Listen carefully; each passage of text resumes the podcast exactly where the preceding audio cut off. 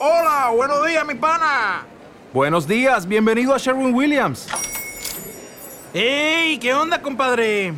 ¿Qué onda? Ya tengo lista la pintura que ordenaste en el ProPlus app. Con más de 6.000 representantes en nuestras tiendas listos para atenderte en tu idioma y beneficios para contratistas que encontrarás en aliadopro.com. En Sherwin Williams somos el aliado del PRO. Que charló con nosotros ayer la previa y charla con nosotros ahora para sacar su propia conclusión.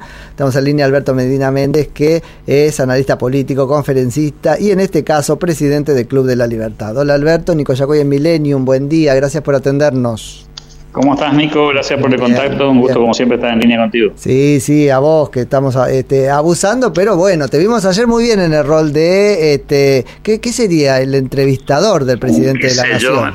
Para, mí, para, mí sería una suerte de moderación. ¿no? Moderación, es cierto. No, era una entrevista, en realidad intentaba ser una especie de facilitador entre las ideas del presidente de la Nación y, y el contenido del evento, digamos, ¿no? Básicamente llevarlo un poco por la hoja de ruta de la, de la batalla cultural y que contara un poco ese proceso evolutivo del pensamiento este, de las ideas de la libertad, nos pareció interesante y tratamos de acompañar ese proceso, ¿no? Le ibas tirando como disparadores, digamos. Exacto, exacto. Eh, eh, por eso digo, no, no, era una entrevista, una entrevista hubiera sido una cosa más, más inquisidora, digamos, ¿no? Pero la idea... No, no era, el rol, no era el rol. no era el rol. El rol era facilitar, facilitar que se diera la narrativa, digamos, de del proceso ideológico.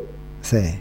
Bueno, yo vi la conferencia completa o el conversatorio, eh, se los vio muy cómodos, contame vos cómo te sentiste, cómo lo sentiste a él. No, a ver, la idea fue justamente generar un clima que permitiera este, algo distendido, que permitiera que se suelte, que pudiera transmitir sus ideas, sus convicciones y un poco fuimos con, ese, con esa tónica. Después, por supuesto, el presidente tiene su propia impronta él, siempre dice lo que quiere decir, independientemente de lo que uno pueda pedirle o no, eh, y eso es un sello distintivo que nadie puede conocer, ¿no? Eh, nosotros teníamos que generar ese, espacio, pues nos parecía que era lo correcto, y a partir de allí, bueno, hubo muchos momentos este, interesantes, muchas anécdotas que, se compartieron, hubo declaraciones políticas también, por Las cierto. hubo, viste que decíamos que probablemente iban a suceder y sucedieron, bastantes, contundentes. Bueno, por, eso decía, pero también tiene que ver con la característica discursiva del, presidente de la Nación. Este, digamos, no es una característica de él precisamente las medias tintas ni, las, cuestiones tibias. En general es picante y bueno, no, ayer no fue la excepción. Y menos en el este, auditorio que ustedes le proponían. Claro, menos todavía. Que era un auditorio liberal, Claro, iba a sentirse cómodo, con amigos, pero además, de alguna manera, exigido ciertas definiciones de programa liberal. Sí, sí, por eso. Y, si bien intentamos de alguna manera meternos muy de lleno en la batalla cultural y la cuestión ideológica, bueno, es inevitable que se tome el punto de contacto con, la realidad política del presente y, que no ates cabos entre lo que sucedió antes y lo que pasa ahora, ¿no? Efectivamente. ¿Con qué te quedas de lo que dijo Alberto? Ah, mira, yo me quedé con muchas frases que, me parece que, fueron este, muy ricas en términos del contenido, ¿no? Estas que tienen que ver, por ejemplo, con un momento en el que se lo aplaudió este, con mucha fuerza y él este, dijo eh, esta cuestión de que si ese entusiasmo se volcara a, hacer política, la realidad cambiaría, ¿no? Mm. Eh, y creo que, fue de alguna manera una especie de llamado a atención también. una, invitación, ¿no es cierto? No se, no se trata de aplaudir nomás, ¿no? Ah. Y la otra que, también me gustó fue cuando planteó esta cuestión de que cuando uno este, en algún momento hace una especie de clic y deja de ser este, uno de la manada y deja de ser un cordero, este, no, hay, no hay vuelta atrás. Es decir, uno no vuelve a ser cordero. Me pareció que fue una, una analogía interesante. Eh, bueno, lo usan muchos los psicólogos a eso. Una vez que uno comprende algo, después ya está, ¿no es cierto? Claro, exacto. bueno, por eso, pero, pero me pareció interesante porque tenía que ver con la batalla cultural. En definitiva, mucha gente se pregunta si, y en el liberalismo nosotros muchas veces lo decimos, ¿no? Este, no, y si esto sale mal, entonces qué va a pasar. Y, claro, no tiene, no tiene retorno esto. Yo no creo que en términos ideológicos este, haya una reversa. Yo creo que la gente que hace algunos años atrás le parecía bien, por ejemplo, que el Estado eh, invirtiera dinero en, cultura, este, contratando a un artista para un recital, este, hoy está mal visto eso. Y me resulta difícil imaginar que vuelva a estar bien visto, no sé si se entiende. ¿sí? Estas cosas son Este- un poco cíclicas, ¿no es cierto? Y después este... Claro, después se pero bueno, el signo de este algún- tiempo tal vez es, es este, ¿no? El que la gente no quiere, por ejemplo, un recital gratuito. Que en realidad es un recital porque descubrió o terminó de entender que es un recital pagado porque no va.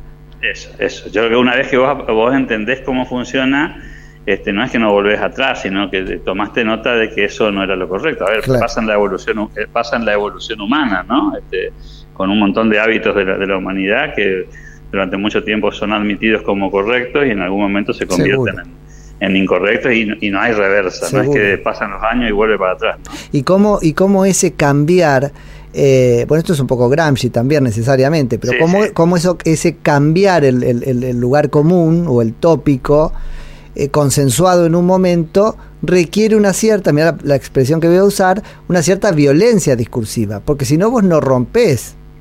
Por eso Sí, el personaje, además, o- por o no- eso el exabrupto, porque si no, no, no rompés lo que hay.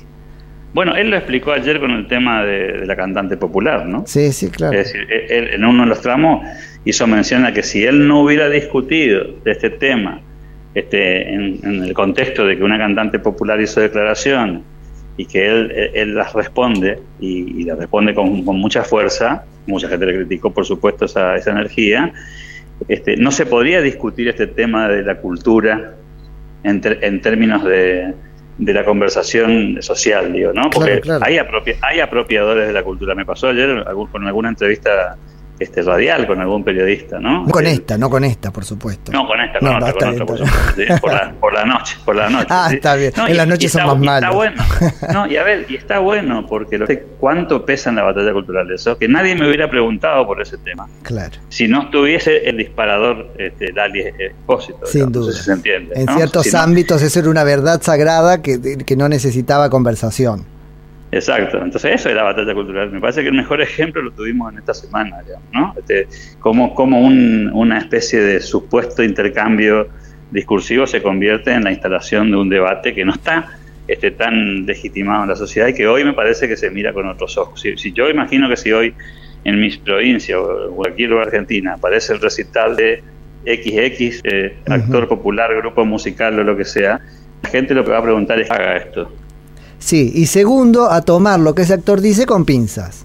Porque esa es Exacto. otra cosa que nos hemos comido hasta ahora, en realidad, ¿no Sí, es cierto? esa, esa curva nos comimos varias veces. Varias ¿no? veces. Y, y, y, otro fenómeno interesante, y perdón que te robe estos, estos No, segundos, es, que, es, es que, y lo, y lo hablamos ayer, fue una de las partes de la, de la conversación entre- privada, ¿no? Este, la, cultura, la cultura es un fenómeno de mercado. Eh, di- Claro. Digo esto porque la, Sí. la cultura no es, no es lo, que, lo que dicen los artistas. Eh, los artistas son parte de ese engranaje en el que se discute todo el tiempo la cultura. Digo porque viste que a veces esa idea de que la- esto es cultural, dicen, y ponen Y entonces pagámelo. Esto es cultural, entonces pagámelo. Exacto, y, y- y ciertas artes tienen una jerarquía y, y ciertas otras artes no tienen jerarquía. Ajá. Entonces, el cine nacional necesita ser financiado, porque eso sí es cultura. Ahora, un chico que está filmando con su celular en la costanera correntina, eso no es cultura. Claro, Y eso es muy opinable, ¿no? claro. Eh, paradójicamente, paradójicamente, a veces el, el video que graba este chico imaginario en la costanera lo ve más gente que la película, la mega película financiada por, por, por el Estado, ¿no? Bueno, que una cosa es la expresión cultural, que es como yo saco de, de- de mí mismo y exteriorizo, ¿no es cierto? Que puede ser pintando, filmando y qué sé yo, y otra cosa es el, Exacto. el mercado que puede haber sobre la base de eso. Ahora, vos querés juntarte con amigos y hacer tu película, está bárbaro. Sí, sí, el tema es tema que la tengo que pagar yo si nadie la compra.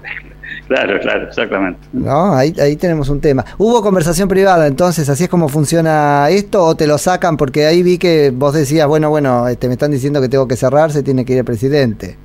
Ah, Claro, no, no, bueno, eso fue un pedido porque había una especie de pacto de que el- esa conversación iba a durar alrededor de unos 25 minutos, Ah, 30 bien. minutos, y, y yo les advertí a los amigos de- de- de- del equipo presidencial que eh, yo iba a hacer mi mejor intento de cumplir con el tiempo Claro, comprometido, claro. pero que si el presidente pensaba otra cosa, bueno, íbamos a, te- íbamos a tener que apel- apelar a un plan B, finalmente eso es lo que pasó. Este, cuando sugerí que estábamos terminando, el, el presidente fue por el, fue por el camino. No, no, no, si recién este, se está poniendo lindo. Esto. claro, claro, claro, claro. Pero tenía que quedar claro que no era culpa tuya, era culpa del presidente. Claro, así suena diferente, me ¿viste? Me hacía enseñas todo, vos sabés de esa cosa. Tal cual. Che, Alberto, y te libero, pero pasó algo muy interesante al final, que es que alguien, vos me contarás quién, le regala los tres tomos de las obras completas de, Albert, de Alberdi que venían siendo una especie de acervo este, familiar. Así es, Ricardo Leconte, hijo, Caíto Leconte para nosotros, uno de los directores del Club de la Libertad, tiene una biblioteca particular, familiar, de mucho valor, y, era una tradición que esa colección pasaba de, padre a hijo, ¿no? Y el, ex gobernador Ricardo Leconte de Corrientes, padre de Caíto Leconte, le había regalado a su hijo este, esa colección eh, Caíto había quedado con sus hijos en, que ellos iban a seguir la tradición y ayer se rompió ese, esa inercia y, se le regaló al presidente de la nación, lo cual por supuesto tiene un valor familiar por un lado y, liberal por el otro, porque estamos hablando de obras de Alberti. También le regaló la bandera de corriente, ¿no? Eso mismo, eso mismo. Y vos le hiciste un regalo particular también que no quiso mi ley explicar. No, no, porque se trata de una cuestión muy muy judía, es un, es un símbolo tradicional del judaísmo y era un regalo más más personal, inclusive dudé si teníamos que hacerlo en ese momento o no. Y después le regalamos una medalla chiquitita que recuerda el momento de la visita de Javier Milei al aniversario del Club de la Libertad. Excelente. Alberto, te agradezco un montón por la charla, felicitaciones por el evento de ayer y por los 10 años del club. Te agradezco muchísimo. Abrazo grandote. Es Alberto Medina Méndez, que es analista político, es conferencia.